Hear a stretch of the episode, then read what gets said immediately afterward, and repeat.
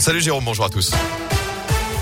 Et à la une entre confiance et vigilance, la situation continue de s'améliorer sur le front de l'épidémie de Covid. Le gouvernement envisage d'ailleurs un allègement des restrictions. Le porte-parole Gabriel Attal a notamment évoqué hier la piste d'un pass sanitaire local, c'est-à-dire une adaptation des décisions en fonction de la situation dans chacune des régions. Chez nous notamment, le taux d'incidence est de 64 cas de Covid pour 100 000 habitants dans la Loire, 41 seulement en Haute-Loire.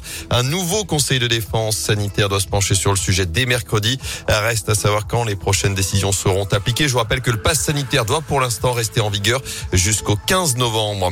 En bref, en 8 et 12 ans de réclusion pour un couple accusé d'avoir tué Christopher en février 2017 à Lyon. Le cousin de la victime et son ex-compagne ont été condamnés en appel devant les assises de la Loire. D'après le programme, la primaire écologiste, le second tour opposera Yannick Jadot à Sandrine Rousseau en fin de semaine. Scrutin qui a réuni plus de 100 000 personnes pour le premier tour. En foot, les Verts au plus mal. C'était le match à gagner. Les Stéphanois l'ont perdu. Samedi soir, la SS a été battue par la Lanterne Rouge. Bordeaux 2 buts 1 dans le chaudron. Une troisième défaite de suite qui laisse Sainté dans la zone rouge avec trois petits points en six journées. Zéro victoire au compteur.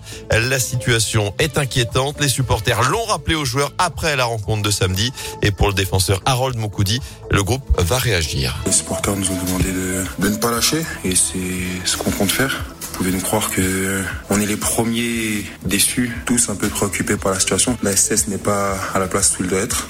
On est conscient de, du nombre de points qu'on a. On sait ce que nous on veut faire. Euh, oui, non, clairement, euh, le groupe n'est pas abattu, même si la situation est, compliquée et que justement ces conditions nous, donnent encore plus envie de d'être euh, pour le pour le prochain match. On peut se sublimer lors des, des matchs où personne ne nous attend. Clairement, on a l'intention euh, d'aller faire un, un gros match à Monaco, de prendre des points. Monaco SS, ce sera mercredi soir 19h avant la réception de Nice samedi prochain à Geoffroy Guichard. On parle de la vente de la, ah. la SS Serpent de mer évidemment. Et cette fois, c'est le prince héritier du Cambodge qui entre dans la danse. Norodom Ravisha qui aurait présenté, selon aujourd'hui en France, une offre de 100 millions d'euros aux dirigeants stéphanois pour racheter le club. Reste à savoir la décision de Roland Romeillet et Bernard Cailloso. Roland Romeillet qui a notamment évoqué cette vente dossier la semaine dernière lors des 90 ans du stade Geoffroy Guichard, euh, rappelant qu'il euh, espérait pouvoir vendre le club d'ici la fin de l'année. Enfin, clap de fin pour les fêtes renaissance du Roi de l'Oiseau. Après quatre jours de spectacle dans les rues et les jardins du Puy-en-Velay, plusieurs milliers de spectateurs sont venus y assister. Événement conclu cette fois par le concours d'archers et la nouvelle victoire de Bruno Chotard, sacré Roi de l'Oiseau pour la troisième fois. C'est du jamais vu au Puy-en-Velay. Et on l'embrasse.